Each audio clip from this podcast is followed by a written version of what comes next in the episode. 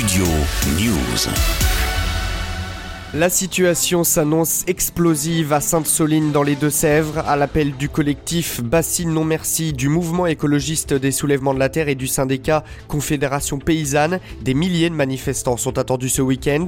Les autorités se préparent à faire face à une mobilisation violente, comme l'a indiqué vendredi la préfète des Deux-Sèvres Emmanuel Dubé. Nous attendons entre 5 et 10 000 personnes. Plusieurs sites ont été signalés par les trois organisateurs à Sainte-Soline et Mosée. Nous nous attendons à des violences importantes au vu des événements euh, que nous avons constatés lors des rassemblements précédents à l'appel des mêmes organisateurs. En octobre dernier, la mobilisation avait donné lieu à des débordements. 61 gendarmes avaient été blessés, dont 22 grièvement, et le chantier avait été envahi par les manifestants. Ce vendredi, des centaines d'entre eux ont déjà mené des actions, notamment contre des barrages de gendarmerie. D'après la préfecture des Deux-Sèvres, des armes ont également été saisies, entre boules de pétanque, lance-pierre, produits incendiaires ou couteau. Justement, le président Emmanuel Macron a dénoncé ces saisies lors d'une conférence de presse à Bruxelles. Nous ne céderons rien à cette violence, a-t-il déclaré. En démocratie, on n'a pas le droit à la violence.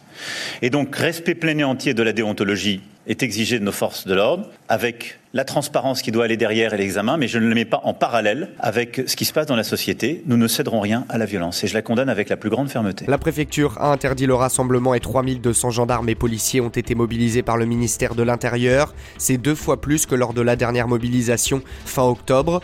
La zone est donc placée sous haute sécurité alors que jusqu'à 10 000 personnes sont attendues, dont 1500 activistes violents selon les autorités.